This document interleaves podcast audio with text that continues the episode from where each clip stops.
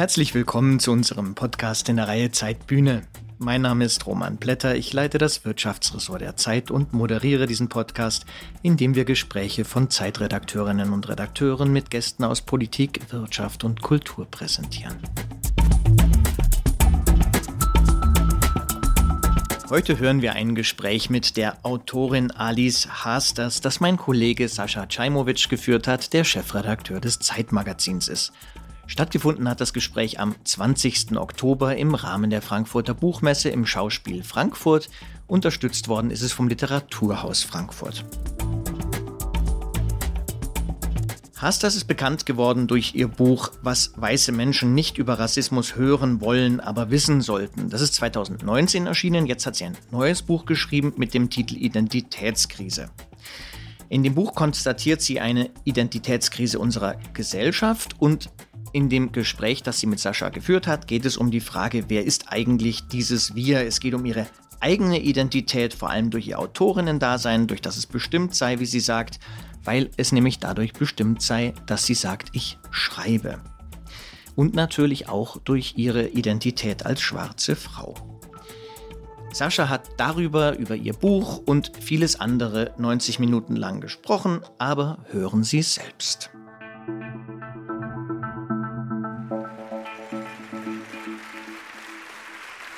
Guten Abend, liebes Publikum. Vielen Dank, Benno von Lange, für die schönen ähm, Worte und die Einführung. Herzlich willkommen hier zu Alice Hasters Lesung heute Abend und vor allem herzlich willkommen, Alice. Wir sprechen heute Abend hier über dein neues Buch Identitätskrise und ich habe da eine ganz interessante Statistik drin entdeckt, die so ein bisschen was darüber erzählt, wie gegenwärtig die Beschäftigung mit Identität ist. Du schreibst, dass in den 50er Jahren es 37 Bücher gab, die den Titel Identität, also das Wort Identität im Titel trugen. Und in den 10er Jahren waren es über 10.000. Auch deins jetzt hat den ähm, Namen Identität drinnen. Was aus deiner Sicht macht Identität für uns heute so wichtig, letztlich die Idee von Identität so attraktiv in unseren Zeiten?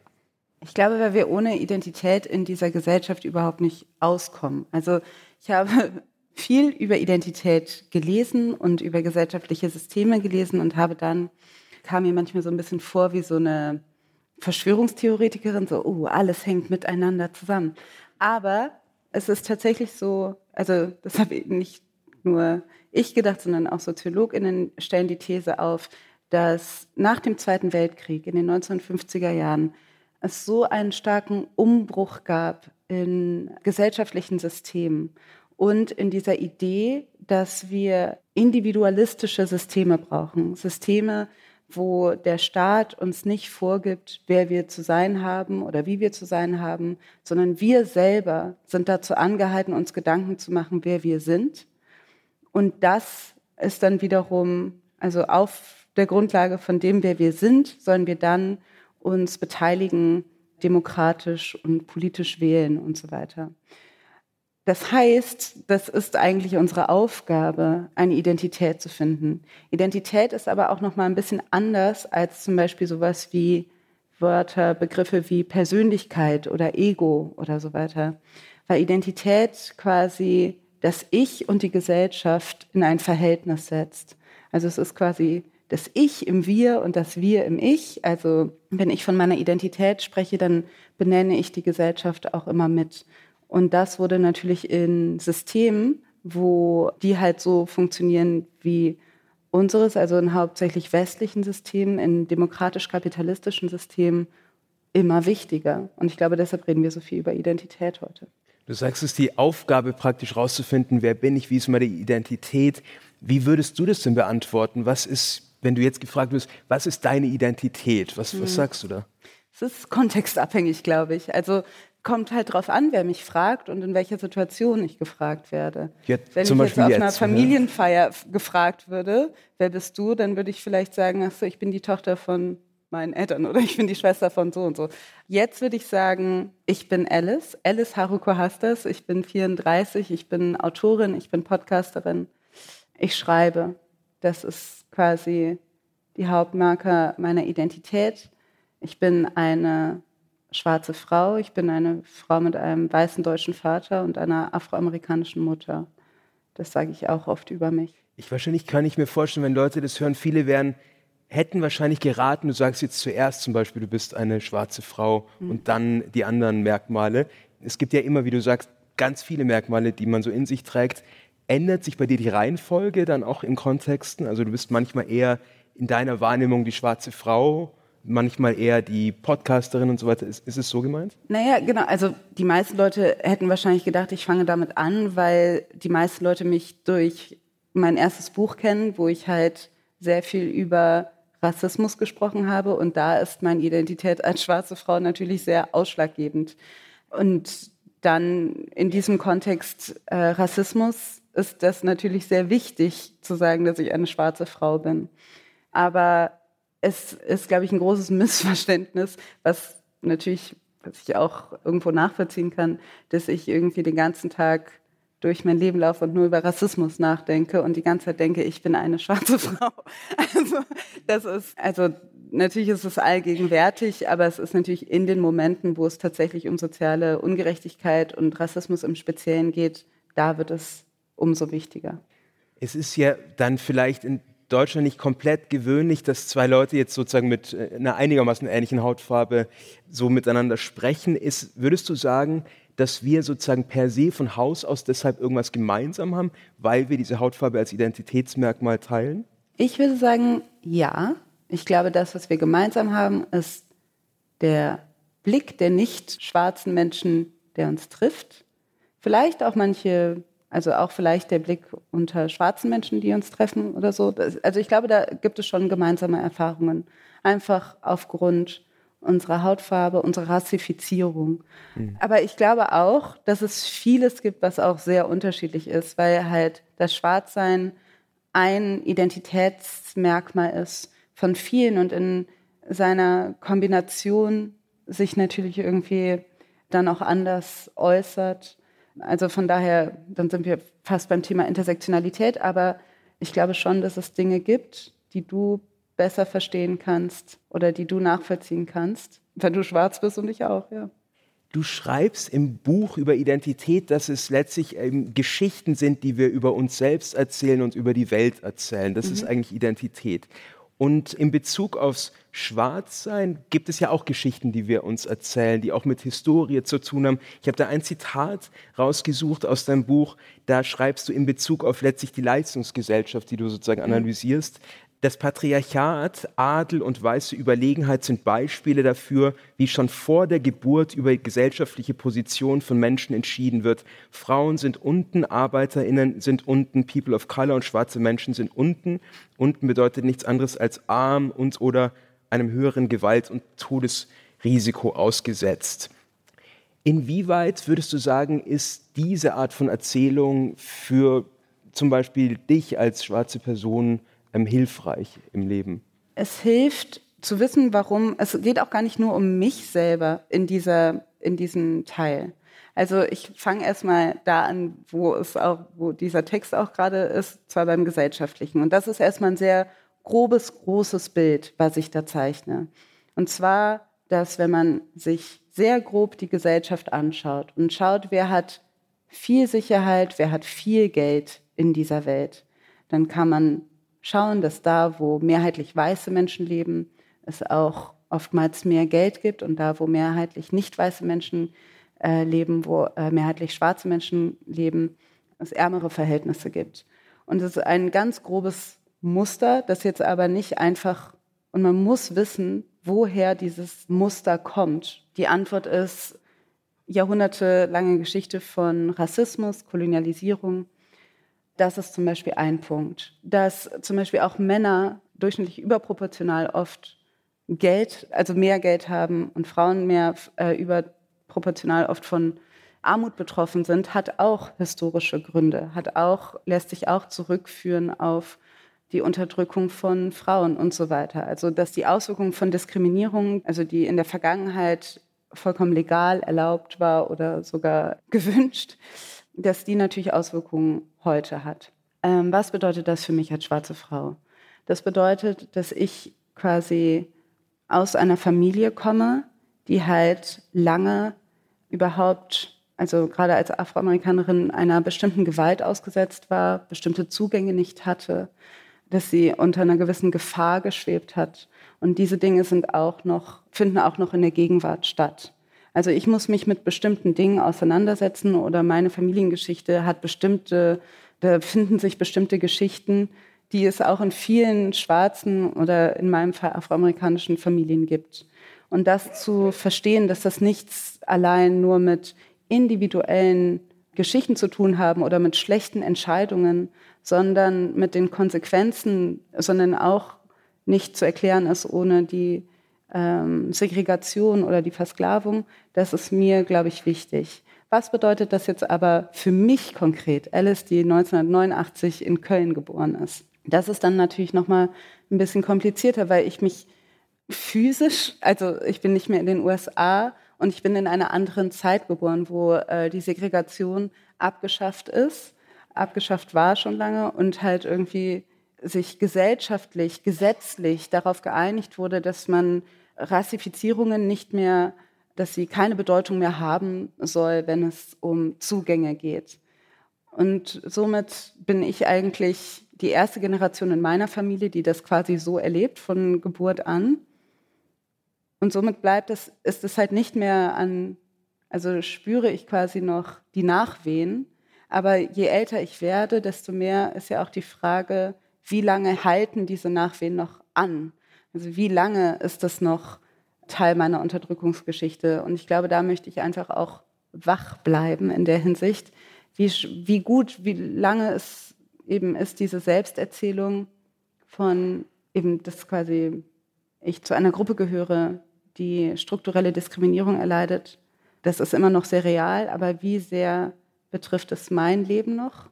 Das sind, glaube ich, so Dinge, die, ja, die ich mich fragen muss. Und dann auch die Frage, ändert das dann, also müssen wir dann eine neue Sprache finden für Identitäten und für Diskriminierung und wer betroffen ist und wer nicht und inwiefern und so weiter. Das ist interessant und auch eins der, wie, wie ich das rausgelesen habe im Buch, Motive, die immer wiederkehren, dass sich eben diese Selbsterzählungen, Geschichten, die wir über uns selbst erzählen, immer wieder verändern im Laufe des Lebens. Es kommen Krisenpunkte, an denen wir gezwungen sind, umzudenken und zu merken, diese Geschichte, die ich über mich selbst erzähle, stimmt gar nicht. Und was ich mir vorstellen kann, auch in Bezug zum Beispiel, wir kommen gleich auf gesellschaftliche Themen, die nicht mit Schwarzsein zu tun haben, aber eben in Bezug aufs Schwarzsein zum Beispiel mit das mit natürlich zunehmendem Erfolg und Sicherheit und wirtschaftlicher Sicherheit und auch sozusagen ähm, einem Leben, das, das nicht so stark in Gefahr ist, wie das vielleicht von unseren Eltern und Vorfahren, dass man irgendwann im Laufe des Lebens dazu kommt, diese Geschichte dann eben sich anders zu erzählen. Also eine, die eher zu unserem Leben passt als zu unseren Eltern. Genau, das ist nämlich das Spannende. Wenn man dann, also eben, ich bin aufgewachsen mit wenig Geld. Ich habe mich eigentlich nie gesehen als eine Person, die jetzt irgendwie finanzielle Sicherheit erlangen kann in der Hinsicht, dass ich jetzt irgendwie nicht bis Ende des Monats irgendwie kalkulieren muss. Also dass ich denke, okay, das Geld ist Ende des Monats weg und dann kommt neues Geld. Ich dachte, das geht mein ganzes Leben so. Dann ist mein Buch sehr erfolgreich gewesen und ich hatte auf einmal zum Beispiel ähm, sehr viel Geld zur Verfügung. Und dann merkt man natürlich, dass jetzt, also dass in so einer Situation es natürlich eine viel angenehmere Selbsterzählung wäre, zu sagen, das liegt an meiner Leistung. Das ist eine Leistung, das habe ich, das ist einfach nur aufgrund der Leistungsgesellschaft und weil ich besonders toll bin, habe ich das geschafft. Also in diesem, in diesem Wandel von, von, sag ich mal, sozialer Klasse oder Einkommensklasse habe ich dann auch verstanden, wie sehr das wirkt, dass die Geschichte, die ich mir über mich selbst erzählen möchte, ich möchte mich natürlich nicht daran reiben. Das heißt, auf einmal wird eben diese Geschichte der Leistungsgesellschaft, wenn man privilegiert ist, viel attraktiver. Und es, es gibt auch Studien, die zeigen, dass Leute, die viel Geld haben, viel eher an die Leistungsgesellschaft glauben, auch wenn sie das Geld geerbt bekommen haben oder so und denken, es hat irgendwas mit ihrer Leistung zu tun und dass sie besonders sind als an strukturelle Gegebenheiten man erfährt im Buch oder du gehst sehr stark auch der Frage nach, inwieweit die Geschichten, die wir uns über uns selbst erzählen, unsere Identitäten auch mit der Zeit zu tun haben, in der wir gerade so sind und in die wir hineingeboren werden. Und ähm, du bist 1989 geboren mhm. und wir hören vielleicht einfach gleich mal rein ins Buch und da geht es eben um die Frage, was ist das eigentlich für eine Phase, in die du da reinkommst? Leute, ich freue mich so. Ich, bin, ich darf zum ersten Mal aus meinem zweiten Buch vorlesen. Okay, passt auf, passt auf. Okay, so fängt's an. Das Ende der Geschichte. Ich wurde kurz vor dem Ende der Geschichte geboren, 1989. Eher zufällig stand auch das finale Jahrzehnt des 20. Jahrhunderts kurz bevor. Und was für ein Jahrhundert es gewesen war. Wäre das 20. Jahrhundert eine Serie von westdeutschen Autorinnen und 1989 der Beginn der letzten Staffel, dann würde der Rückblick auf die vorherigen Folgen etwa so aussehen. Das 20. Jahrhundert war geprägt von grausamen Kriegen, Gewalt, Kolonialismus und Nationalsozialismus, aber auch von dem Kampf, genau diese Dinge zu überwinden. Ein Jahrhundert, in dem faschistische Systeme in Europa aufkamen und zerschlagen wurden. Ein Jahrhundert, in dem kolonialisierte Länder ihre Unabhängigkeit erlangten, in dem Frauen das Wahlrecht bekamen, Fernseher, Computer und das Internet erfunden wurde und die Segregation in den USA illegal wurde. Neue Länder tauchten in Atlanten auf, Türkei, Israel und Pakistan zum Beispiel. Andere verschwanden. Durch die fortschreitende Industrialisierung blühten Fabriken, Kraftwerke, Fließbänder und Maschinen in den Landschaften. Es war das tödlichste Jahrhundert der Menschheitsgeschichte mit Millionen Opfern rassistischer Gewalt und Millionen rassistischen Mörderinnen. Millionen Menschen, die neue Leben anfingen, nachdem sie überlebt oder nachdem sie getötet hatten oder beides. Und da war erst die erste Hälfte vorbei. Nach so viel Gewalt, Konzentrationslagern, Atombomben und Lynchmorden, wie sollte, wie konnte man da noch weitermachen? Es brauchte einen globalen Neustart, eine neue Geschichte, eine neue Identität. Und so kam eine alte Idee wieder auf. Was wäre, wenn man nicht Religion oder die Nation über alles stellen würde, sondern den Handel? Friedliches Miteinander durch gemeinsames, freies Wirtschaften. Denn Handel war universell und moderne Gesellschaften kamen nicht ohne ihn aus. Der Westen erfand und formierte sich und damit auch die ganze Welt mit dieser Idee neu. Durch den Handel würde man bestimmte Werte etablieren. Dinge wie Freiheit, Gleichheit, Rechtsstaatlichkeit, Bildung, Vielfalt und Toleranz. Westliche Werte hießen diese nun, als ob niemals jemand anderes auf der Welt diese Dinge für wichtig erachtet oder zur Grundlage gesellschaftlicher Organisation gemacht hätte. Der Westen hielt jetzt Patent darauf. Er rechtfertigte das für sich mit einer historischen Herleitung, beginnt im antiken Griechenland über die Renaissance, die Aufklärung, die französische Revolution bis zur Gründung der Vereinigten Staaten von Amerika. Diese geschichtlichen Ereignisse und Epochen wurden wichtig, fast sogar heilig in der westlichen Selbsterzählung. Der neue Westen begriff sich als Fortsetzung dieser historischen Momente. Die Neuerfindung wurde also nicht als solche verkauft, sondern als etwas vermittelt, das die westliche Identität schon immer ausgemacht haben sollte. Ereignisse der brutalen Unterdrückung, wie zum Beispiel die Kreuzzüge, der Dreißigjährige Krieg, Versklavungshandel, Kolonialisierung und Nationalsozialismus, waren kein Ausdruck westlicher Identität, sondern historische Momente, die jedoch nichts über den Westen an sich aussagten. Sie galten als abgeschlossen und überwunden. In der zweiten Hälfte des 20. Jahrhunderts teilten sich Länder in drei Welten auf. Die westlichen Länder bildeten die erste Welt. Sie wurde angeführt von den Vereinten Staaten von Amerika und weil die erste Welt automatisch auch alle anderen anführt, wurden die USA zu dem Ort, wo alle Staaten zusammenkamen, um politische Fragen zu diskutieren. Die Vereinten Nationen wurden in New York aufgebaut. Der kommunistische Osten war die zweite Welt, angeführt von Russland als Oberhaupt der Sowjetunion. Sie wurde die Antagonistin der ersten Welt. Alle weiteren Länder wurden die dritte Welt. Die dritte Welt hatte kein Land, das sie anführte. Sie galt als unterlegen, arm und insgesamt nicht wirklich der Rede wert. Westliche Länder waren jedoch bei weitem nicht fertig damit, neue Strukturen aufzubauen. Sie schlossen den Nordatlantischen Pakt und gründeten damit die NATO. In Europa tat sich eine Wirtschaftsgemeinschaft zusammen, die den Handel zwischen westeuropäischen Ländern einfacher machen sollte. Aus dieser Wirtschaftsgemeinschaft entstand später die Europäische Union. Eine Weltbank wurde gegründet, ein internationaler Gerichtshof und ein Militär, das Friedenstruppe genannt wird.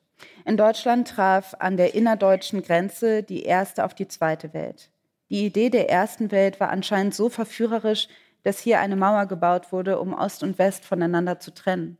28 Jahre teilte sie das Land und nach ihrem Fall wurde Deutschland ein weiteres Mal neu gegründet, zum zweiten dritten, vielleicht sogar vierten Mal im 20. Jahrhundert. Schwarz-rot-goldene Flaggen wehten vor dem Brandenburger Tor, die DDR brach zusammen, die UdSSR stand kurz vor dem Kollaps. Deutschland wurde wieder vereinigt und Fußballweltmeister. Es war 1990. Die Kreisblende zog sich langsam über dem jubelnden Deutschland als Teil eines jubelnden Westeuropas, Teil eines jubelnden globalen Westens zusammen. Happy End der Geschichte und der Anfang meines Lebens. Damals lag eine Euphorie in der Luft, die durch folgende Annahme entzündet wurde. Das beste System hatte sich für alle Mal durchgesetzt. Es war ein System, das Freiheit und Gleichberechtigung zentrierte und so Frieden sicherte. Ein demokratisches System für Gleichberechtigung, kombiniert mit einer liberalen Marktwirtschaft für Freiheit. Moderner Kapitalismus, liberale Demokratie. Damit stand nicht nur das Ende des 20. Jahrhunderts bevor, sondern auch das Ende der sozialen Evolution der Menschheit. Das behauptete zumindest der Philosoph und Politikwissenschaftler Francis Fukuyama. Er schrieb 1989 den Essay Das Ende der Geschichte und argumentierte darin, dass wir gesellschaftspolitisch gewissermaßen im finalen Stadium angekommen waren. Liberale Demokratie hätte sich als das stabilste und friedlichste System herausgestellt. Das bedeutete zwar nicht, dass es keine historischen Ereignisse oder Konflikte mehr geben würde, jedoch seien die Marker für Geschichtsschreibung immer eine Weiterentwicklung sozialpolitischer Systeme gewesen und diesbezüglich gab es von einem westlichen Standpunkt aus quasi nichts mehr zu holen. Andere Länder, glaubte Fukuyama, würden dem westlichen Modell folgen. Einige werden sich beim Lesen dieser Schilderung wahrscheinlich die Augen reiben oder Herzrasen bekommen, weil diese Zeit für sie etwas völlig anderes bedeutete. Ich weiß, dass diese Erzählung ganz schön verzerrt ist, genau darum geht es. Jedoch war dies die Version, die ich sah. Es war die Version, die mir Deutschland als Teil des neuen Westens über sich zu erzählen versuchte. Und auch wenn es damals bereits unterschiedliche Perspektiven auf diese Erzählung gab, auch wenn viele ihr damals keinen Glauben schenkten, war es die Version, die alle kannten, während andere Perspektiven ignoriert wurden. Die ganze Welt wurde dazu aufgerufen, diese Erzählung als einzige Wahrheit anzunehmen. Wenn man auf sie vertraute, würde sie für alle in den Wohlstand führen, so war das Versprechen. Sie war die dominierende Erzählung dieser Zeit und stellte die Leitplanken, zwischen welcher meine Generation ihre Identität formen würde. Was Fukuyama 1990 schrieb, spiegelte eine Stimmung wider, die ich während meiner Kindheit in Köln spürte. Ich gehörte zu einer gesegneten Generation, geboren in ein friedliches, stabiles Land, umgeben von anderen friedlichen, stabilen Ländern. Ich war Teil einer Gesellschaft, die mir so viele Rechte und Freiheiten gab, wie sie niemals zuvor jemand in der modernen Geschichte gehabt hatte. Die Chancen auf Bildung, eine selbstgewählte Arbeit, auf finanzielle Sicherheit, vielleicht sogar Reichtum standen vor allem für mich als schwarzes Mädchen nie zuvor in der modernen Geschichte so gut wie jetzt. What a time to come alive.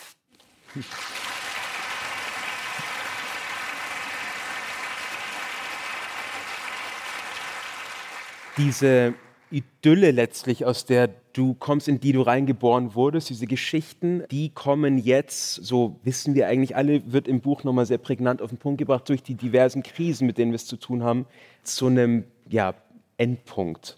Ich fragte mich beim Lesen, ob deine, dein, deine Perspektive am Ende auch eine sehr, also die gilt wahrscheinlich international, aber eine sehr deutsche auch ist, weil dieses Gefühl, dass wir jetzt gerade in so eine richtig harte Krise kommen, dass dieses Aufwachen jetzt gerade besonders krass ist, bezieht sich doch vielleicht auch sehr stark auf ein Land wie Deutschland, wo es eben besonders idyllisch war die letzten 30 Jahre. Es gibt wahrscheinlich andere Länder, auch in Europa, wo es ein bisschen früher schon so ein bisschen kriselte, also gerade in den südeuropäischen Staaten. Aber glaubst du, dass es uns Deutsche besonders trifft, was gerade passiert, weil es so schön war die letzten drei Jahrzehnte? Ich glaube, es war gar nicht so schön die letzten drei Jahrzehnte, ehrlich gesagt.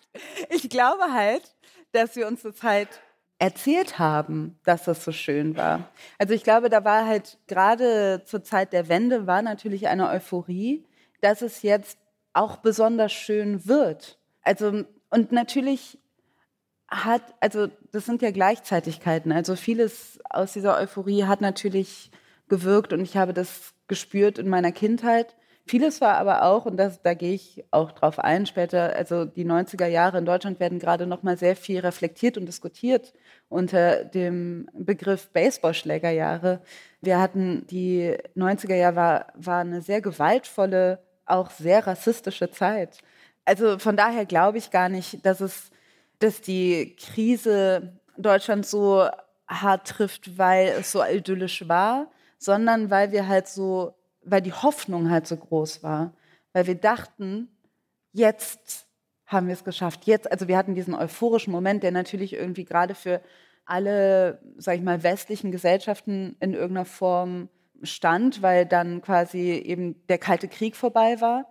Etwas, was quasi die Anfänge, sag ich mal, des, der Neuerfindung des Westens und sag ich mal, die zweite Hälfte des 20. Jahrhunderts sehr geprägt hatte. Das heißt, diese Euphorie gab es irgendwie überall, aber die hat man in Deutschland natürlich wurde nochmal, oder auch die Desillusionierung mit dem Zusammenbruch der DDR für Menschen in Ostdeutschland, das wurde natürlich nochmal, das war, glaube ich, in keinem Land so, ist das so aufeinandergeprallt wie in Deutschland. Und ich glaube, deshalb war irgendwie, also ich glaube, das trifft einen natürlich nochmal hart. Wir haben einfach noch sehr viel aufzuarbeiten. Du beschreibst die Vergangenheit so, dass ich den Eindruck habe, da ist so ein, sagen wir mal, starkes Leitbild letztlich davon. Es ist, es ist also eine positive Erzählung von, also so, so wie du es gerade beschreibst, die Geschichte Fukuyama, wir sind jetzt praktisch am Ende der Geschichte, ist alles toll. Jetzt habe ich den Eindruck, durch die diversen Krisen, dass wir es mit einer Gesellschaft zu tun haben, wo jeder sein sehr eigenes Bild hat, wie es eigentlich gerade ist. Also man hat einmal Leute, die jetzt wahrscheinlich sagen würden, Deutschland geht vor die Hunde, weil die Migration umgesteuert äh, ist. Es gibt die anderen, die sagen, nee, nee, äh, es ist genau das Gegenteil, ähm, weil wir so auf Abschottung sind, weil die Rechtspopulisten uns dazu treiben, greifen wir sogar das Asylrecht an. Wie siehst du das, dass wir momentan womöglich, wenn ich recht habe, so viele verschiedene Identitäten und Geschichten über, das, über uns selbst, aber auch über das Land und die Welt nebeneinander stehen haben in der Gesellschaft gerade. Mhm. Ich glaube halt auch, das ist so ein, ein Symptom der Identitätskrise, weil, oder sag ich mal, des Wandels. Die Welt ändert sich, unsere Gesellschaft ändert sich aufgrund von Krisen, also der Klimakrise, aufgrund dadurch, dass ähm, viele Menschen an Orten leben, die unbewohnbar werden, wo Kriege herrschen, soziale Konflikte herrschen und sie äh, flüchten. Und dadurch verändert sich unsere Gesellschaft. All diese Dinge betreffen uns unterschiedlich. Das ruft unterschiedliche Erinnerungen wach, es löst unterschiedliche Ängste aus. Das heißt, das kommt irgendwie so zum Vorschein, dass, also das sage ich mal, die emotionale Reaktion eine unterschiedliche ist. Und die, finde ich, beeinflusst dann sehr die gesellschaftlichen Analysen. Deshalb hilft es sehr, eben auf Empirie zu gucken, auf Statistiken zu gucken, um wirklich zu sehen, was passiert, also was ist es, was passiert denn eigentlich? Es gibt dieses Beispiel, dass ähm, das ist schon ein bisschen länger her, diese Erhebung, aber ich weiß auch nicht mehr, woher sie kommt, aber ich weiß, dass ich, als ich bei der Tagesschau gearbeitet habe, habe ich das noch so äh, vom Kopf, dass es so eine Frage gab, wie viele Musliminnen leben in Deutschland? Und durchschnittlich wurde so geschätzt, so ungefähr so 20, 25 Prozent. Und eigentlich leben halt so fünf bis sechs Prozent in Deutschland. Das heißt, die Zahl wird viel höher hm. geschätzt. Das ist alleine ein Gefühl. Und ich glaube, das ist halt ein bisschen, das stellt, dann stellt sich halt die Frage, was macht man mit diesen Gefühlen? Und das ist halt auch so ein Rätsel oder auch so ein Dilemma, was, ähm, glaube ich, auch so ein bisschen in unserer Gesellschaft steckt, weil wir haben halt gelernt, dass wir unseren Gefühlen viel Platz geben müssen und dass wir irgendwie, dass, dass Gefühle alle legitim sind. Wenn dann halt Leute sagen, ich habe halt einfach Angst vor Ausländern oder vor AusländerInnen oder vor Leuten, die nicht weiß sind, ich habe halt einfach Angst vor denen. Dann kommt es daher wie so ein, ja, wenn du halt Angst hast, wenn es halt ein tatsächlich ehrliches Gefühl ist, dann ist es ja irgendwie legitim. Nee, das Gefühl ist da. Das mhm. ist auf jeden Fall, das ist real. Das Gefühl ist real.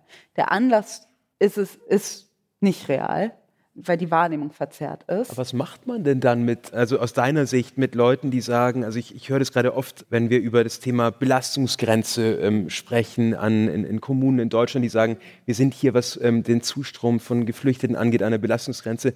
Da kann man jetzt sagen, naja, es sind 30 Leute zu euch gekommen, es wird schon irgendwie hand, äh, möglich sein, dass es geht. Oder man sagt, ja gut, die haben diese Gefühle, dass es zu viel ist. Was würdest du da sagen? Was macht man?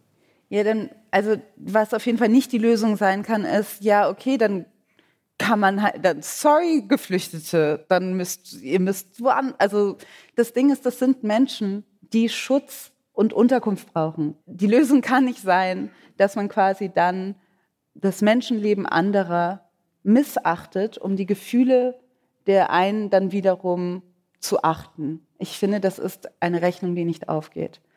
Das heißt, dann muss man halt schauen, da muss man Arbeit investieren darin, was äh, passieren muss, damit man die Menschen irgendwie dahin bringt, dass sie sich mit diesem Wandel, der da vor ihnen steht, vielleicht in Form von Geflüchteten, dass sie den annehmen können. Also meine Antwort ist halt, vielleicht musst du dann halt kurz durch eine Identitätskrise. Vielleicht muss dann halt kurz was in dir zusammenbrechen. Und man muss durch diese Gefühle gehen von Angst und Wut und Panik. Und dann möchte ich, dass man sieht, du, aber du lebst noch. Und das, also danach ist halt, it's, you're gonna survive. Das sind Gefühle. Und es ist also es ist quasi Gefühle versus Leben. Ich hätte nur die Sorge, dass weil letztlich in, in also jetzt im, in der Demokratie ist es ja so, dass es gibt Parteien und die bieten bestimmte Dinge an und vielleicht auch eine Heimat für Leute, die sagen, ich habe Angst vor diesen Leuten, die da kommen. Und dann kann man sagen, gut, uh, deal with it, es ist eine Identitätskrise, die du, die du durchleben kannst, das verstehe ich. Aber was ist, wenn die Leute dann einfach sagen, nee, wenn das euer Angebot an mich ist, dann vielen Dank, ich gehe lieber zu einer Partei, die mir von mir aus rechtspopulistische Angebote macht. Also ist da nicht die Gefahr da, dass wir die Leute verlieren, wenn wir nicht mehr mit denen in so eine Art inhaltliche Auseinandersetzung gehen, sondern eher zu ihnen sagen, deal with it? Nee, die Sache ist halt, also das, diesen Vorwurf oder diese, das kriege ich ja sehr oft, dass es heißt, so eigentlich in dieser, in diesem Nicht-Verrücken, dass man halt sich damit auseinandersetzen muss, treibt man die Leute nach rechts. Ich sehe aber nicht so eine richtige Alternative. Am Ende ist es, also ich kann sagen, ich kann Empathie aufbringen, dass ich sage, dieses Deal with it, das versuche ich ja mit Identitätskrise zu sagen, damit umzugehen, ist nicht einfach, ist nicht unbedingt einfach wir sprechen jetzt über Geflüchtete, es kann aber auch was anderes sein, wie die Klimakrise oder wie, dass unsere Jobaussichten gefährdet sind durch KI oder keine Ahnung was. Das können unterschiedliche, ähm, auf unterschiedliche Dinge angewandt werden. Aber die Sache ist am Ende, gibt es kein, ist to not deal with it keine Option. Es ist keine Option. Wir müssen uns damit auseinandersetzen. Das heißt, die Frage ist, wie kriegen wir es hin, dass wir gut, dass wir gut darin werden, mit Wandel umzugehen und dass wir damit umgehen können, dass vielleicht die Dinge, die wir eigentlich erwartet haben oder ein Umfeld, das wir eigentlich erwartet haben, dass sich das ändert und dass sich die Umstände ändern und dass wir irgendwie es schaffen, diese Selb also das Selbstbild, was da drin hängt und die sicher also dieses Sicherheitsgefühl, dass man in seiner Identität irgendwie eigentlich in einem sicheren Sattel saß und jetzt auf einmal fängt es an zu wanken. Wie werden wir besser darin, das gut zu überstehen? Das ist, glaube ich, die einzige Option, weil zu sagen, also natürlich gibt es dieses Versprechen der rechten Parteien, die einen sagen, you don't have to deal with it, weil wir einfach alles wieder so sortieren und einfach alles wieder in eindeutige äh, Identitäten packen werden. Wir werden einfach, äh, weil das, was die rechten Parteien ja machen, ist, sie haben keine guten Vorschläge für konkrete für die konkrete Behebung dieser Krisen. Das Einzige, was sie anbieten, ist eine Lösung oder ein, eine einfache Selbsterzählung. Zu sagen, wir machen das wieder ganz einfach, so dass du keinen Stress hast, dass die Welt so komplex ist. Also ich denke dann manchmal, selbst wenn jetzt rechte Parteien an die Macht kommen und sie sind repressiv und sie verbieten bestimmte Identitätsausdrücke, sie machen die Grenzen zu und sie sagen, so viel Ressourcenverbrauch, scheiß auf Klimakrise, wir machen, ihr könnt machen, was ihr wollt. Das löst die Krisen nicht. Das ist halt, dann ist es halt in einem Staat der Verdrängung, aber dann werden Menschen an der Grenze sterben, dann wird die Klimakrise weiter und schneller voranstreiten, dann werden halt, also irgendwann mal holt es sie ein. Deshalb ist die Lösung auf gar keinen Fall zu sagen, ja, wenn du so überfordert bist und if you can't deal with it, dann lasse ich dich jetzt auch, weil das ist keine Option. Wenn ich richtig verstehe, sagst du ähm, letztlich, was, was es braucht in der Gesellschaft, ist eine Veränderungsbereitschaft. Die Gesellschaft ist im Wandel durch die Krisen Und was ich mich gerade frage, während ich dir zuhöre, ist, ob es eigentlich manche Menschen gibt, die auf Wandel einfach, die sich auf Wandel besser einlassen können. Und eine Frage, die, ich, die, mir in den Kopf kommt, ist, ob vielleicht gerade Menschen mit sehr vielfältigen, vielleicht auch ein bisschen gebrochenen Biografien, mit vielen verschiedenen Einflüssen und auch also einer sehr komplexen Identität mit Wandel leichter zurechtkommen, als jemand, der sozusagen seit sehr langer Zeit sozusagen eher mit einer Art von Erzählung über sich selbst zu tun hatte. Ja, das glaube ich auf jeden Fall. Nein, ich glaube es auf jeden Fall. Also vielleicht kommt daher auch ein bisschen meine Ungeduld, gleichzeitig meine Bereitschaft, irgendwie über Identitätskrise zu sprechen, weil wenn du ja von komplexen, vielfältigen Identitäten sprichst, dann ist es ja quasi, trifft es auf dich oder auf mich ja auch zu. Oder nennen äh, Menschen aus Ostdeutschland oder so. Genau, ja. unterschiedliche, unterschiedliche Erfahrungen. Aber das, diese Erfahrung, dass man sieht, die Geschichte über einen selbst stimmt irgendwie nicht mit dem überein, was andere Leute über einen selbst denken. Wenn man diese Erfahrung gemacht hat und man irgendwie mehr aushandeln muss, also mehr gegen diese, sich gegen eine Erzählung von außen stemmen muss, selber suchen muss, eigenständig irgendwie rausfinden muss, wer man ist, weil die Gesellschaft einem wenig bis gar keine Angebote macht, dann hat man natürlich eine gewisse Resilienz, was Wandel angeht oder was das angeht, was jetzt gerade passiert ist, glaube ich schon dass marginalisierte Menschen natürlich auf irgendeine Art und Weise vielleicht auch eine größere, ein größeres Risiko der Erschöpfung haben, was Wandel angeht oder was eben dieser, diesen Identitätsstress angeht. Aber auf der anderen Seite glaube ich auch einfach eine größere Resilienz und sie einfach eher wissen, dass das halt dazugehört. Und dass Identität, also dass einem nicht geholfen ist, wenn man Identität als etwas wahrnimmt, was einen so sehr fest umklammert dass ich glaube, man braucht ein eher gelöstes, einen eher gelösten Griff, ein lockereres Verhältnis zu seiner Identität. Besonders jetzt. Es gibt ja das Phänomen, dass man seine eigenen, ja, wie wir schon gesagt haben, Geschichten über sich selbst, dass sie sich verändern im Laufe der Zeit und vielleicht wirft man manches über Bord, an das man früher total geglaubt hat. Gibt es sowas bei dir auch, dass Positionen oder Ideen, Vorstellungen die du hattest, wo du heute sagst, so ein Quatsch? Was denn zum Beispiel aus jüngerer Zeit? Das ist natürlich jetzt, das ist so, you're gonna try to get me cancelled. Ne? Aber, so. Aber ja, nee, was ich früher gedacht habe, was kommt mir da denn in den Kopf? Also ich glaube zum Beispiel, das ist mir so nochmal aufgefallen, dass ich, glaube ich, früher sehr davon überzeugt war, dass es sowas wie Bisexualität nicht gibt. Ja, es ist, Hier oh schon mein Gott. aus dem Publikum. Also ich war, es ist, genau, ich habe, ich lag falsch, das war eine falsche Annahme von mir. Das, weil es existiert natürlich. Aber ich habe, glaube ich, eine, das war eine Annahme, die es, glaube ich, vermehrt auch in den 90er und den Nullerjahren gab, dass es irgendwie, dass es das eigentlich nicht gibt. Also, dass es nur homo- oder heterosexuell gibt. Und diese Idee von, also das musste ich erst lernen und begreifen, das ist halt etwas, wenn man selbst heterosexuell ist, dann hat man natürlich auch den Luxus, sich damit nicht auseinandersetzen zu müssen oder vermeintlich nicht damit auseinandersetzen zu müssen, weil müssen wir natürlich alle. Aber die Gesellschaft lässt ein, ignorant sein. Und deshalb habe ich das, glaube ich, eine Weile lang geglaubt. Es gibt ja den Vorwurf an, gerade an junge, oder eigentlich jung man streichen, überhaupt an Aktivistinnen und Aktivisten, dass man denen vorwirft, dass sie eigentlich diese Widersprüchlichkeiten, Fehler und so öffentlich nie zugeben, sondern moralisch immer super integer sind. Deswegen ist es wahrscheinlich für manche, würden wahrscheinlich sagen, ganz erfrischend, wenn man hört öffentlich, dass sozusagen Leute auch sowas kundtun.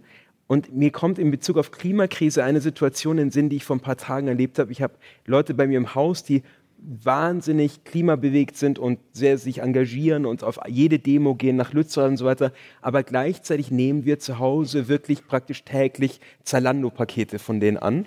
Und aber die würden das, glaube ich, nie so thematisieren. Und ich fragte mich auch für den öffentlichen Diskurs und so weiter, ob es eigentlich aus deiner Sicht hilfreich wäre, diese Widersprüchlichkeiten, Mängel, die wir so in uns tragen, ähm, auch als Erzählungen über uns klar zu äußern. Ja, ich glaube, schon. Also ich weiß, ich glaube auch, man muss jetzt nicht, das hatten wir auch so eine Weile lang, dass es so, wenn man das, wenn man das sagt, dass ich dafür wäre, eben die Fehler zuzugeben und auch die Ambivalenzen zuzugeben, dann habe ich das Gefühl, dann geht so morgen los, alle twittern, hey, ich habe auch mal falsch gelegen und so.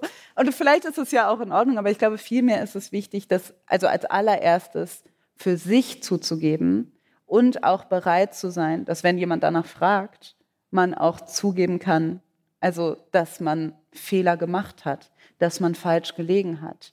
Weil das ist nämlich letztendlich das, was einen wieder in die Verbindung bringt. Also ich glaube, eine, ein Bewusstsein für seine eigene Inkompetenz, das hört sich jetzt irgendwie so gemein an, aber ich meine das wirklich, dass es, dass ich glaube, wenn man sich im Platz einräumt, zu sagen, das weiß ich nicht, ich brauche dich, um etwas zu lernen. Oder wir müssen das irgendwie zusammen rausfinden, weil ich weiß es nicht oder ich kann das nicht oder so weiter. Ich weiß nicht, wie man das löst. Wie schaffe ich das, wirklich nicht mehr irgendwie alles bei Zalando bestellen zu wollen oder so weiter?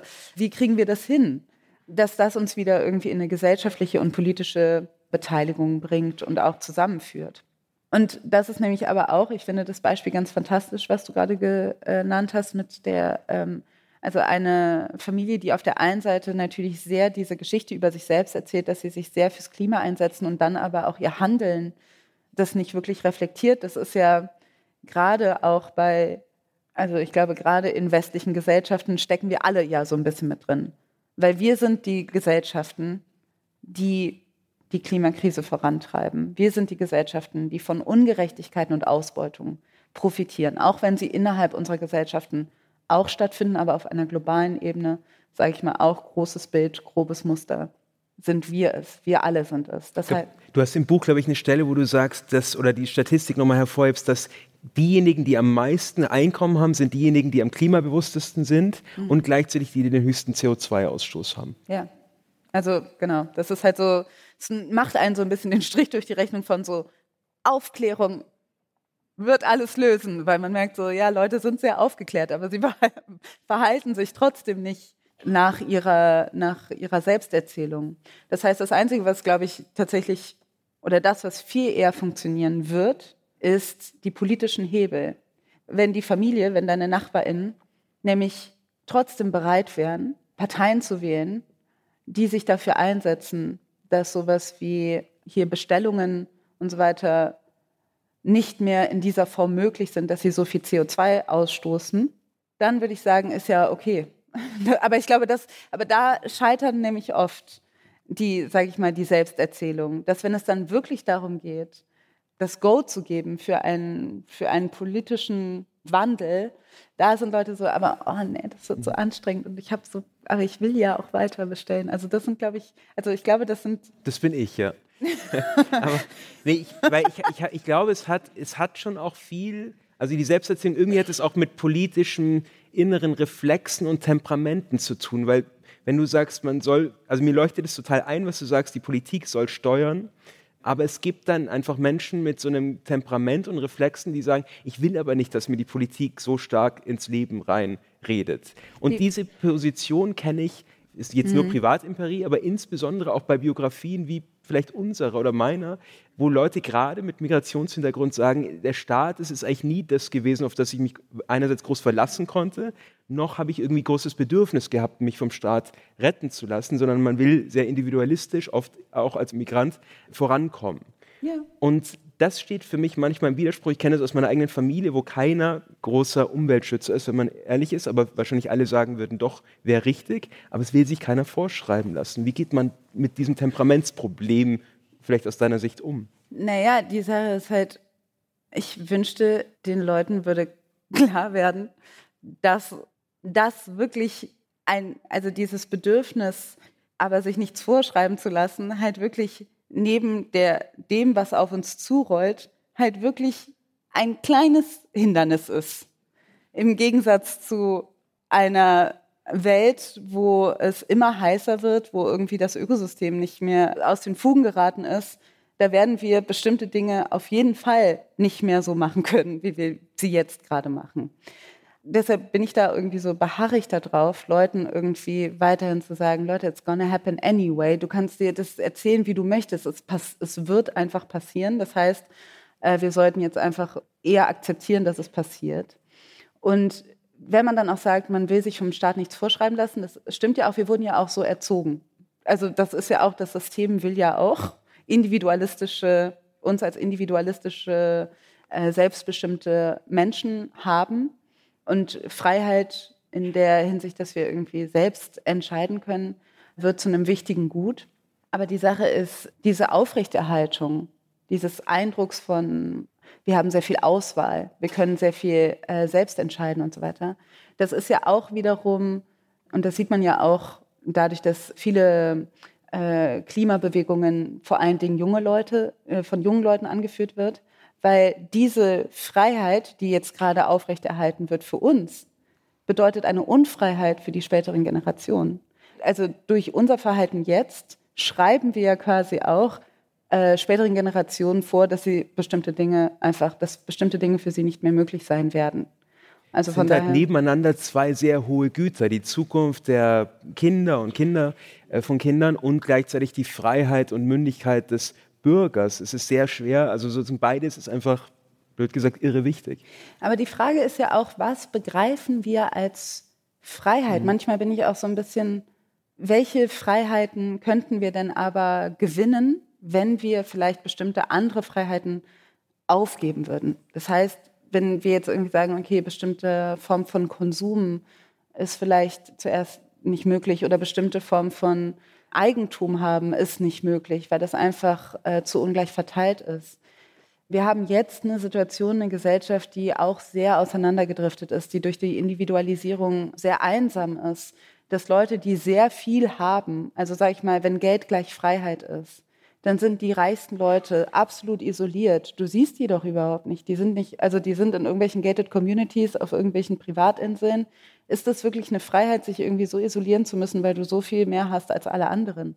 Also das ist, es gäbe, ich glaube, ich träume von einer Welt, wo halt diese Dinge, wo die Ungleichheit uns eben nicht mehr auseinanderzieht, wo eine, wo wir nicht mehr irgendwie verhandeln müssen, dass die äh, Gegenwart was jetzt wichtiger ist, Gegenwart oder Zukunft, sondern dass es da auch ein Gleichberechtigungsgefühl gibt. Das ist, glaube ich, auch eine große Art von Freiheit. Eine Freiheit, die wir uns, glaube ich, auch nicht in westlichen Gesellschaften so erlauben, die wir auch immer in Richtung Marginalisierung drängen, ist zum Beispiel auch, was das für ein, ein Gefühl der Sicherheit und auch der Freiheit gibt, wenn man fürsorglich miteinander ist. Also man hat immer das Gefühl, Fürsorge hat irgendwas, was restriktives, etwas, was bedeutet, dass man sich selber nicht mehr so ausleben kann, dass man, wenn man sich um andere kümmern muss, dann ist das irgendwie eine Art von Unfreiheit. Ich glaube, wenn es eine Gesamtkultur der Fürsorge gäbe, glaube ich, würden wir das nicht so empfinden. Und ich glaube, es ist auch nur eine Frage der Erzählung, weil ich glaube, Fürsorge bietet dann auch oder sich umeinander kümmern oder eine Kultur zu haben, wo es darum geht, sich umeinander zu kümmern, bietet auch viele Freiheiten. Also das wären so Dinge, die ich irgendwie schön fände. Und die auch gut wären, glaube ich, für die Lösung bestimmter Krisen, auf die wir uns jetzt einstellen müssen. Der Wert bleibt der gleiche, nur die Interpretation dieser Geschichte wird eine andere. Ich frage mich, also bei den Großkrisen, die du beschreibst, also, sei, also Klima als ein Beispiel, aber auch die Kriege, die wir erleben, es gibt ja gleichzeitig so Trigger-Themen in der Gesellschaft momentan. Ich nenne mal nur beispielhaft das Gendern oder sowas, mhm. wo die Leute auf die, also zumindest wenn man sie reden hört und twittern hört und so weiter, auf die Barrikaden gehen. Wie ordnest du das ein in diese generellen Identitätskrisen, die du beobachtest? Mhm. Warum redet man so viel und lange über so ein Thema, das, wo man sagen könnte, ist jetzt vielleicht auch nicht das Wichtigste? Hängt es ja. mit der Identitätskrise, die du beschreibst, zusammen? Ja, auf jeden Fall. Ich glaube schon. Weil es ist ja schon interessant, dass sowas wie Gendern oder queere Identitäten, vor allen Dingen in diesem Jahr, also vor ein paar Jahren waren es eher noch äh, nicht weiße Identitäten, die die Triggerpunkte waren. Jetzt äh, hat sich das verlagert auf queere Identitäten, insbesondere Transidentitäten und aufs Gendern. Es wird dann quasi, ich glaube, wir machen uns alle so ein bisschen was vor, wenn wir denken, die Leute, die was gegen das Gendern haben, haben wirklich nur was dagegen, wie es klingt und so weiter. Also ich glaube, das sind auch, also es gibt natürlich die Leute, die das vor allen Dingen beklagen, aber ich glaube, Leute beklagen auch das, was dahinter steht. Dahinter steht, dass wir annehmen, dass wir die Wahrheit, also dass wir den Fakt annehmen, dass wir eine Sprache haben, die patriarchal ist, wo der Standard quasi maskulin ist. Und wie brechen wir das auf? Das heißt, wir nehmen an, dass die Sprache, die uns so viel bedeutet, mit der wir aufgewachsen sind, mit der wir äh, Bücher gelesen haben, Lieder gesungen haben, dass die, dass es da ein Problem mit gibt. Das ist, glaube ich, für viele Leute sehr schwer und hart anzunehmen. Das heißt, ich glaube nicht, es liegt nur daran, wie es klingt und dass es nervt, das zu gendern, sondern das, was so triggert, ist die disruptive Botschaft, die im Gendern steckt. Mhm. Und wenn es nur um den Sound ginge, den Sound der Sprache, dann glaube ich, könnte man auch viel eher verhandeln. Ich hänge jetzt nicht daran, dass man, wenn man einen anderen Weg findet, eine Sprache zu entpatriarchalisieren, dann bin ich auch offen dafür. Und ich weiß auch nicht, wie lange, ob das sich jetzt wirklich durchsetzt, dass mhm. man innen sagt oder, oder ob das ein, so eine Zwischenzeit ist, die sich dann irgendwie, wo es dann irgendwie anders lang geht. Aber ich glaube, es ist das, was dahinter steckt, was die Leute so triggert. Aber ich glaube, das ist oft vielen Leuten also das wird dann irgendwie nicht so richtig zugegeben und dann heißt es einfach, es nervt. Die Sprache nervt. Es ist ein, ich habe ich hab, Im Sommer ist eine große soziologische Studie rausgekommen. Ich glaube, der Mann heißt Steffen Mau, ein Soziologe, der beschrieben hat, über Jahre jetzt geforscht, dass die Gesellschaft in Wahrheit überhaupt nicht so gespalten ist, wie man manchmal annimmt. Und lustigerweise oder nicht lustigerweise gab es in meiner Erinnerung zwei Beispiele, die er nannte, wo es fast nicht Konsens gibt, aber eine deutliche Mehrheit, die einen überrascht. Das eine war das Thema, sollte man eigentlich menschenfreundlich mit Migration umgehen? Viel, viel mehr Leute, als man manchmal annimmt, waren dafür. Und das andere ist das Gendern. Es gibt praktisch fast einhellig die Meinung, ist nicht gut, interessanterweise. Ähm, und mein Eindruck manchmal ist, dass gerade wenn man bedenkt, dass es eine tiefe Vertrauenskrise gibt, der Bürger ist auch messbar in Politik, aber auch in Medien, mache ich mir manchmal Gedanken, ob wir uns zu sehr manchmal von den Diskussionen den Menschen abkoppeln, wie es eigentlich in der Mehrheit des, äh, der Bevölkerung wirklich zugeht und dass daher auch ein bisschen dieser Graben kommt, diese Vertrauenskrise, dass die Leute keine Zeitungen mehr lesen, dass sie die Fernseh, ähm, sozusagen öffentlich-rechtliche Nachrichten nicht mehr schauen, dass das einfach nicht mehr zu ihnen spricht und dass wir sozusagen zu sehr um uns selbst kreisen. Das ist zumindest eine Sorge, die ich manchmal habe. Also, wenn ich dich richtig verstehe, dass halt diese permanente Skandalisierung, die irgendwie gerade von Medien und vielleicht aber auch von Politik oft irgendwie so forciert wird, dass die halt eigentlich gar nicht so stark ist und dass sich deshalb Menschen davon distanzieren? Ist das deine Frage? Die Frage ist, ob wir unsere Annahmen, die wir haben, dass zum Beispiel das äh, Gendern richtig ist oder auch, dass zum Beispiel man sehr bewusst aufs Klima ähm, achten sollte und sein Leben verändern sollte, dass das zu sehr sozusagen in einer gewissen Blase passiert, nämlich sozusagen vielleicht der Medienschaffenden ähm, und dass große Teile des Landes das gar nicht so sehen und dass deswegen so eine Kluft entsteht hm. zwischen Bevölkerung und Politik, Medien. Also ich glaube auch manchmal, also es ist interessant, ich bin ja, also ich war auf der Deutschen Journalistenschule, ich habe zuerst journalistisch gearbeitet und jetzt bin ich als Autorin mehr quasi auf der anderen Seite. Also jetzt erzähle ich nicht mehr andere, sondern ich werde von anderen mehr erzählt, medial. Und dann merkt man halt auch, wie frustrierend das sein kann, weil man so merkt, so, this is not what I, das, das habe ich nicht gemeint oder so.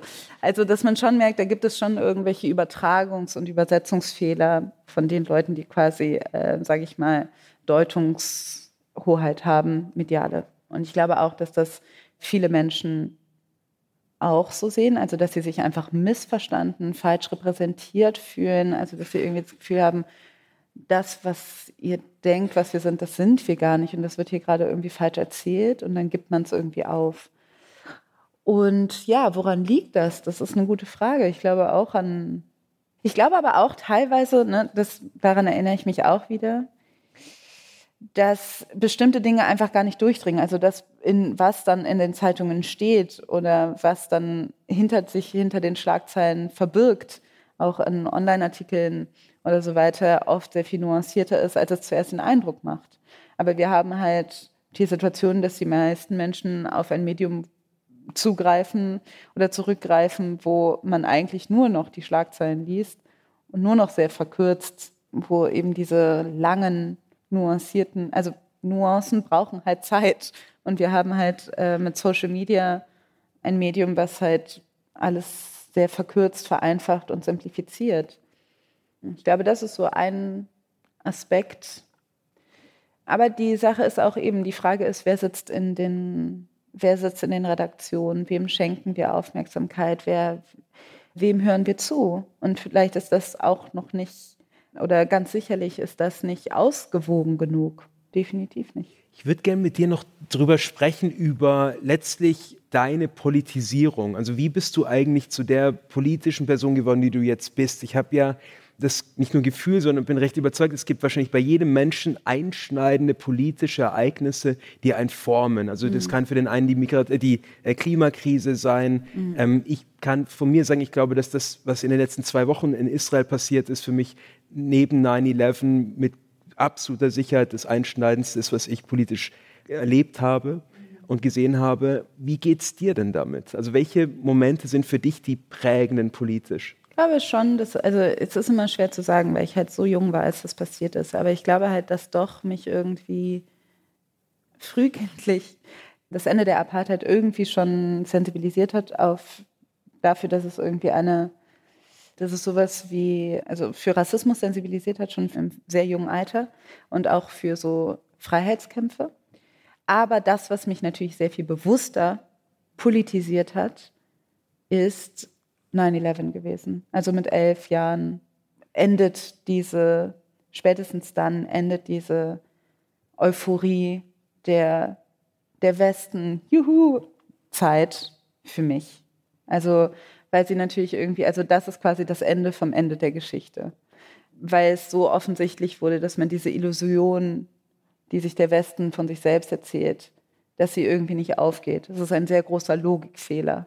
9-11 ist ein großer Logikfehler in der Selbsterzählung. Weil wenn alle den, wenn der Westen so gut ist, wie kann dann sowas passieren? Das ist die erste Frage, die man sich stellt. Und dann natürlich all das, was danach passiert ist. Also ich glaube, die erste Demonstration, die, auf die ich gegangen bin mit, weiß ich nicht, 12, 13, war gegen den Irakkrieg. Ich gestehe, ich bin lustiger oder nicht lustiger, also genau auf der anderen Seite. Ich habe das auch so empfunden als politisierenden Moment, mhm. stand aber auf der anderen Seite, ich war für den Irakkrieg damals. Es mhm. hat sich im Nachhinein natürlich als historisch anders dargestellt, bekanntermaßen, als, es, als ich es damals glaubte. Aber worauf ich eigentlich hinaus will, ist, dass man diesen Moment 9-11 ja auch hätte sehen können als erst jetzt, erst recht wird man zu jemandem, der an die Werte des Westens glaubt. So ist ganz vielen, so ging es, glaube ich, mhm. ganz vielen. Also insofern auch, wenn wir über Geschichten nachdenken, die wir uns selbst erzählen, da merkt man ein Ereignis, zwei ganz verschiedene Arten, Schlüsse daraus zu ziehen und ja. Geschichten zu erzählen. Genau. Ich glaube halt auch an die Werte, westlichen Werte. Ich glaube, das Problem ist, dass sie halt westliche Werte sind. Ich glaube, es sind keine westlichen Werte. Also ich glaube nicht, dass der Westen Patent, also dass es ein Unrecht ist, dass der Westen Patent auf diese Werte hat oder denkt, also das ist ja schon Paradoxon an sich, dass er denkt, wir sind, wir sind die Guten, wir haben diese Werte etabliert oder geformt. Das heißt, es ist dann gleichzeitig auch ein Narrativ, dass die anderen diese Werte quasi nicht besitzen oder nicht, dass ihnen das nicht wichtig ist. Und das heißt, irgendwie bleibt es dann ja, ist das dann ja auch schon eine Abgrenzung. Es müssten universelle Werte sein. Aber ist es nicht so, wenn man jetzt überlegt, du mit deiner Biografie oder ich jetzt sozusagen schwarzer Jude Ende 30, wenn ich mich frage, wo würde ich jetzt wohnen wollen, in was für eine Art Land, dann komme ich wahrscheinlich meistens eher auf das, was man die westlichen nennt. Weil es viele andere Länder gäbe, wo ich das Gefühl hatte, da ging es mir ganz schön an den Kragen. Ja, auf jeden Fall. Aber ich habe ja auch, also definitiv. Aber die Sache ist ja, hier kriege ich auch zunehmend das Gefühl, dass es mir an den Kragen geht. Das heißt, irgendwas funktioniert nicht. Irgendwas. Und dann ist auch die andere Sache, ist ja auch noch, dass wenn man irgendwie an andere Länder schaut, nicht westliche Länder, sich zu fragen, also inwiefern, also was es tatsächlich ist, also man kann auch hier nicht pauschalisieren, aber was es tatsächlich ist, was einen irgendwie an diesen Strukturen nicht gefallen würde. Wäre das einfach dadurch, dass man halt, dass wir sind westlich sozialisiert, deshalb ist das, was wir kennen, halt irgendwie. Ja, andernorts würden wir vielleicht verfolgt werden. Also, da, also in anderen also mir würde es mhm. jetzt sozusagen wirklich um die Existenz gehen. Man sieht ja jetzt gerade leider auch, wo überall Leute wie du oder auch ich bedroht würden, in welchen, also und da kommt man eben am Ende vielleicht zu dem Schluss oder nicht, dass, dass das Aber ich fühle mich als schwarze Person nicht sicher in West. Also so, mhm. ich mhm. würde nicht sagen, dass das so ist, dass ich hier ein größeres Sicherheitsgefühl habe oder dass nicht das Gefühl habe, äh, hier besteht eine Bedrohung oder nicht vielleicht jetzt schon sogar die Tatsache, verfolgt zu sein. Intensiviert sich das bei dir oder ist das ein konstanter Zustand, dass du das Gefühl hast, hier ist es eigentlich nicht komplett safe? Naja, jetzt, wo die AfD an Beliebtheit gewinnt, intensiviert sich dieser mhm. Zustand auf jeden Fall. Aber auch, also eben, ich komme ja auch, also meine Familie kommt aus den USA, das ist eine, es ist quasi das westliche Land, also das Land der äh, westlichen Moderne. Meine Familie war da nicht sicher. Sie wurde verfolgt. Die Geschichten, die in meiner Familie existieren, das ist, das eben, das hat, da war keine Sicherheit. Also Glaubst du eigentlich, dass es, es gibt ja diesen, viele würden wahrscheinlich jetzt sagen, unsäglichen oder auch guten, wie auch immer, Begriff der Leitkultur. Und ich glaube, was dahinter steckt, ist ja letztlich auch eine Erzählung über uns selbst. Und die Frage, ob es da so eine Art Einigkeit geben muss in irgendeiner Art. Also, dass man zumindest in ganz groben Pinselstrichen so ein gemeinsames Bild zeichnen muss, können muss oder nicht. Also, mhm. Braucht es sowas für uns, deiner Meinung nach? Oder ist es im Grunde okay, wenn es diese gemeinsame Vorstellung von einer Erzählung für uns alle gar nicht gibt? Also der gemeinsame Rahmen, den gibt es ja. Und das ist das Grundgesetz und die Gesetze, die wir haben. Das ist der gemeinsame Rahmen. Den haben wir festgelegt. Auf den müssen wir uns einigen. Oder wenn uns dieser Rahmen nicht gefällt, dann müssen wir natürlich politische, äh, die politischen Instrumente nutzen, um diese vielleicht abzuändern. Aber wenn es ums Grundgesetz geht, ich habe es mir dann jetzt nochmal im Zuge der Identität dieses Buchs nochmal angeguckt, es liest sich eigentlich ziemlich gut. Ich bin, ich du hast das gut. Grundgesetz gelesen. Ja, also ich habe das Grundgesetz. Also ich finde, wenn man nochmal guckt, in welchem Rahmen, also wenn man das Gefühl hat, was ist eigentlich die Leitidee, Mhm. Es gibt eine institutionalisierte Leitidee. Die Frage ist halt, wie gut sind wir darin, diese umzusetzen? Inwiefern leben wir diese Leitidee überhaupt? Darüber streiten wir uns schon seit einiger Zeit und daran arbeiten wir. An dieser, also oder ich finde zumindest müssten, es wäre das ist das, was eigentlich, worum es eigentlich gehen müsste, dass wir gucken, wie kriegen wir das hin, dass die Würde des Menschen, das hört sich jetzt wieder so ja, es nervt immer mit dem Grundgesetz um die Ecke zu kommen. Aber es ist einfach so. Dass, wie kriegen wir das hin, dass die Würde des Menschen unantastbar ist? Wie kriegen wir das hin, dass bestimmte Marker, also dass man nicht ungleich, keine ungleiche Behandlung hat, dass Leute gleichberechtigt sind? Also dass diese eigentlich sehr schönen Grundsätze wirklich in unserer Gesellschaft umgesetzt sind. Das ist halt, glaube ich, eigentlich das Machen. Das ist das, was wir gerade machen. Und manche Leute wollen halt vielleicht diese diesen Rahmen verlassen oder denken, dass jetzt wirklich für alle Menschenleben zu gelten, dass wirklich die Würde jedes Menschen unantastbar ist, das ist jetzt irgendwie sehr ungünstig. Also das ist so ein bisschen, habe ich das Gefühl, das ist so die Erkenntnis von rechts. Ich frage mich man, momentan in diesen Tagen, ob ich glaube, dass ich in vielerlei Hinsicht naiv bin und in einer Hinsicht bin ich definitiv naiv und zwar, ich hätte mir nicht vorstellen können, wenn du über Grundgesetz sprichst und die Würde des Menschen ist unantastbar, dass wir auf den Straßen von Deutschland sowas erleben, wie was wir momentan erleben, dass Menschen das Massaker an, an, an tau, über tausend toten Juden im Land feiern. Das ist für mich etwas Ungeheuerliches und verstößt natürlich absolut gegen die Würde des Menschen wie gehen wir damit um, wenn wir sowas sehen und es uns nicht nur persönlich trifft, sondern es auch gegen diesen Rahmen, den du gerade beschreibst, verstößt. Mhm. Also eben, man muss sich dagegen wehren, dass Menschen in ihrer Menschenwürde oder gerade wenn es um Antisemitismus geht, dann muss man sich dagegen wehren, dass Leute, dass Leute angegriffen werden, dass Leute in ihrem Schmerz, in ihrem Leid vielleicht sogar verhöhnt werden aufgrund ihrer Identität eben, das ist eine Grenzüberschreitung. Und gleichzeitig, und das ist halt eben die, diese, und darüber haben wir auch schon mal gesprochen, das ist halt gerade, wenn es um Israel und Gaza geht und das, was gerade passiert, dann ist, finde ich, das, was mich so zur Verzweiflung bringt und das, was irgendwie so überfordernd ist. Und was mich wirklich, also da könnte ich auf der Stelle anfangen zu weinen, ist, dass das, was am 7. Oktober passiert ist, so schrecklich ist und so vielen Menschen so viel Leid zugefügt hat und heute und immer noch nicht vorbei ist, weil es sind immer noch Geiseln, von denen man nicht weiß, was mit denen ist. Dass es keine Zeit, keinen Moment gab, in dem man diesen Schock, diese Trauer verarbeiten kann. Es gibt keine Zeit für Trauer. Warum gibt es sie nicht? Weil es sofort weiterging. Und weil es natürlich sofort irgendwie dann in eine, äh, weil Gaza dann angegriffen wird, weil Strom und Wasser abgestellt wird, weil dann unglaubliches Leid äh, die palästinensische Zivilbevölkerung trifft.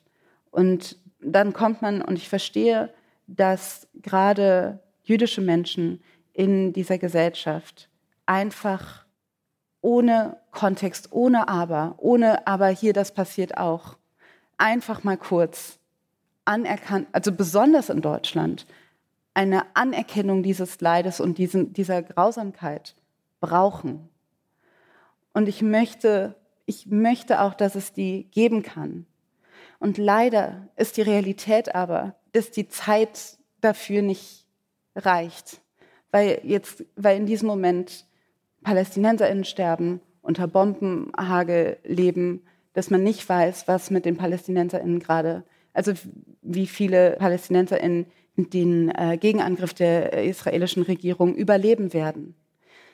Das heißt, da ist auch auf einmal großes Leid auf der anderen Seite. Und das ist alles natürlich auch nochmal in den Kontext zu setzen, dass auch vorher es eine, ein jahrzehntelanger Konflikt äh, zwischen Israel und den PalästinenserInnen gab. Und dass wir hier auch immer noch das Problem haben, also auch von eine Geschichte, die man sich über sich selbst erzählt, nicht aufgeht. Dass wir die Geschichte der PalästinenserInnen, dass wir keinen Platz für die finden. Wir finden überhaupt gar keinen, gar keinen Ort, wo diese Geschichte stattfinden kann ohne dass sie bedrohlich wirkt für die Existenz von Israelis und von äh, Juden und Jüdinnen im, im Besonderen.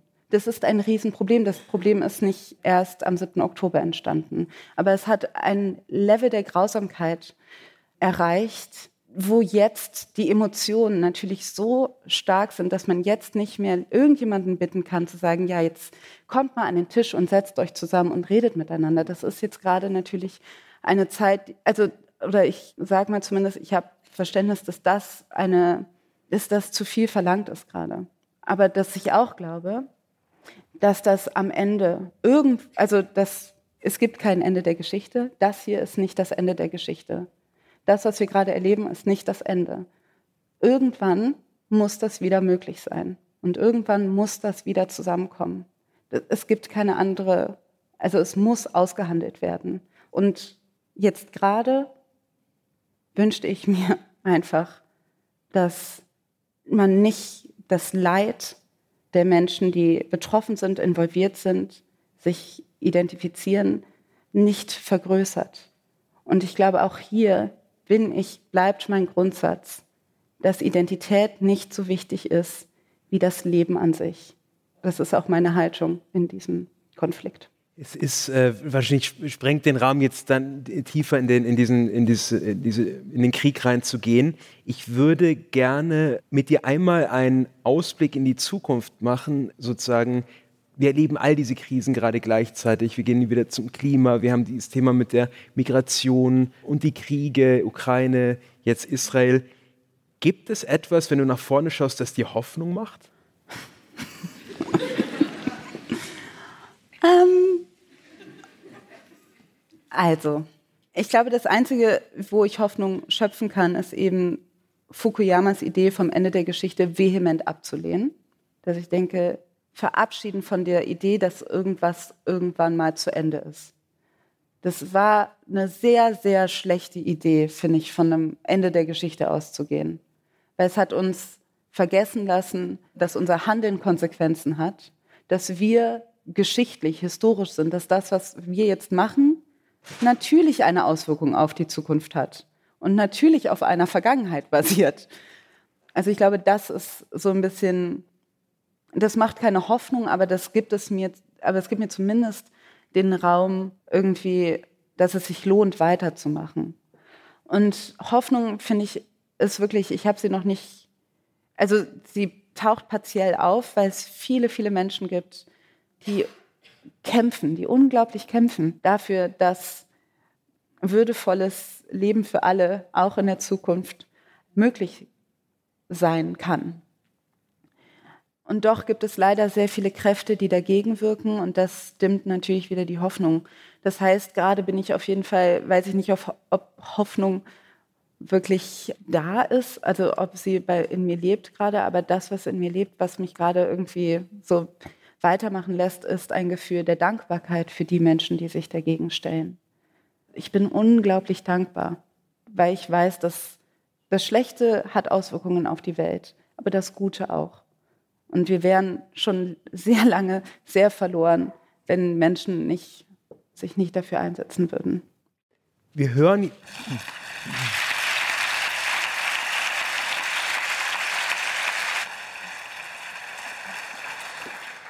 Wir hören jetzt zum Schluss noch einen Ausschnitt aus deinem Buch, in dem man, finde ich, doch ein, vielleicht hoffnungsvoll ist ein großes Wort, aber ein, eine Art findet, wie man vielleicht konstruktiv mit der Situation umgeht, in der wir sind. Ja, ich möchte auch noch kurz sagen, weil jetzt, es gibt zwei Teile in diesem Buch. Und das eine ist eben die Erzählung von, wie wir hier hingekommen sind und was die großen Fragen unserer Identitätskrise sind. Und die, der zweite Teil ist quasi, beschreibt einen Trauerprozess mit diesen Phasen der Trauer, Verdrängung, Wut verhandeln, Depression und Akzeptanz. Diese Texte sind kürzer und sehr viel freier. Und ich lese jetzt zwei Texte aus, dem letzten, aus der letzten Stufe Akzeptanz vor. Ich merke gerade, ich bin sehr emotional. Ich hoffe, ich komme da gut durch. So, please bear with me. Akzeptanz. Bergen. Was rettet man aus einem brennenden Haus? Sind es Erinnerungen, Fotos und Tagebücher? Oder eher etwas Nützliches, das Smartphone und ein paar Klamotten? Das Notwendigste wie Geburtsurkunden und Pässe? Welchen Teil der Identität erhält man? Egal wofür man sich entscheidet, man wird immer bereuen, dass man nicht mehr retten konnte. Man wird bereuen, dass man nicht alles, was man würde mitnehmen wollen, zuvor in einen Notfallkoffer gepackt hatte. Egal was man rettet, man wird die Dinge vermissen, die verbrannten. Man wird vergebens versuchen, mit der Vergangenheit zu verhandeln. Und irgendwann wird man feststellen, dass nichts so wichtig ist wie das Leben an sich. Doch vielleicht ist ein brennendes Haus das falsche Bild für das, was mit der Welt und insbesondere mit dem Westen passiert. Denn das große Inferno wird es nicht geben. Eher sind es kleine Brände, die sich langsam ins Gebälk fressen. Was retten wir? Und was wollen wir aus der Asche buddeln? Die Praxis des Bergens interessiert mich. Dorthin zu gehen, wo die Katastrophe bereits gewütet hat und die Dinge würdigen, die weiterleben oder gestorben sind. Im Bergen steckt die Konfrontation mit Trauer, ein Wettlauf gegen die Zeit, aber auch Hoffnung und Unbeugsamkeit. Im Bergen steckt das Wissen, dass Geborgenes erinnert wird und somit die Zukunft und die weitere Selbsterzählung mitbestimmt. Im Gegensatz zum Retten geschieht Bergen, wenn der Tod schon da war, wenn die Freiheit schon verschwunden ist. Und so birgt man, was man bergen kann. Man birgt, was nicht kaputt gegangen ist. Ich glaube, dass Erinnerungen nicht sterben.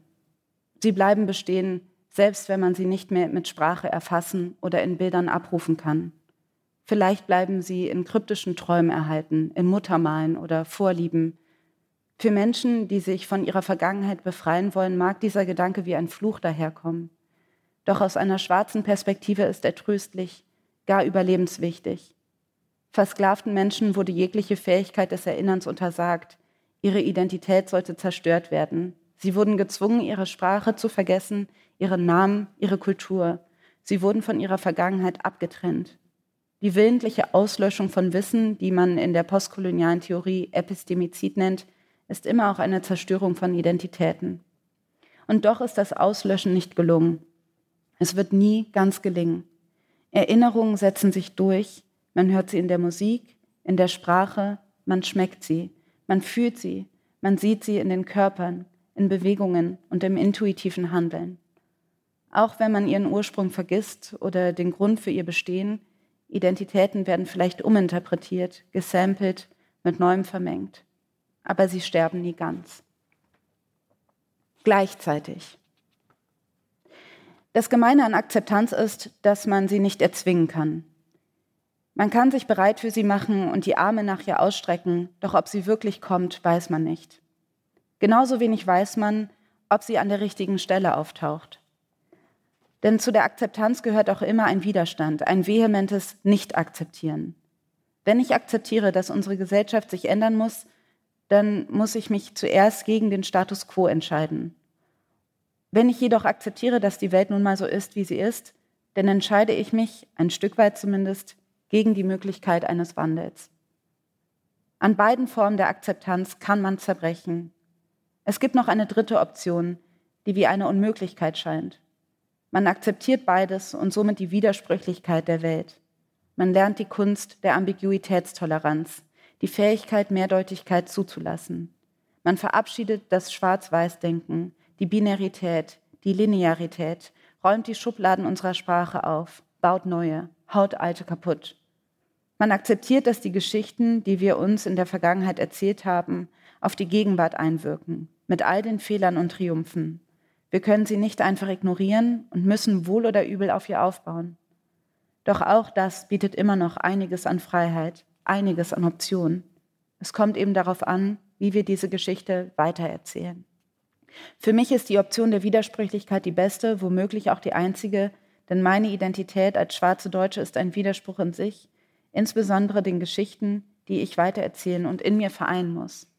Ich bin Opfer und Täter in der Vergangenheit. Ich bin Besiegte und Siegerin, Versklavte und Unterdrückerin. Der Finger, den ich auf dich richte, zeigt auch auf mich selbst. Wir alle vereinen Widersprüchliches, denn wir alle sind das Ergebnis von Wandel. Die Zukunft ist ambig. Beides ist genauso wahr wie gelogen. Dinge ändern sich.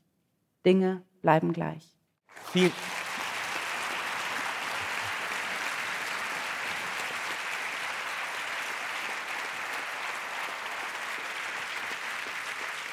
Dankeschön, liebes Publikum, dass Sie zugehört haben hier heute. Und vielen Dank, Alice, und herzlich, herzlichen Glückwunsch zu deinem neuen Buch. Danke, Sascha. Danke für das Gespräch. Danke euch.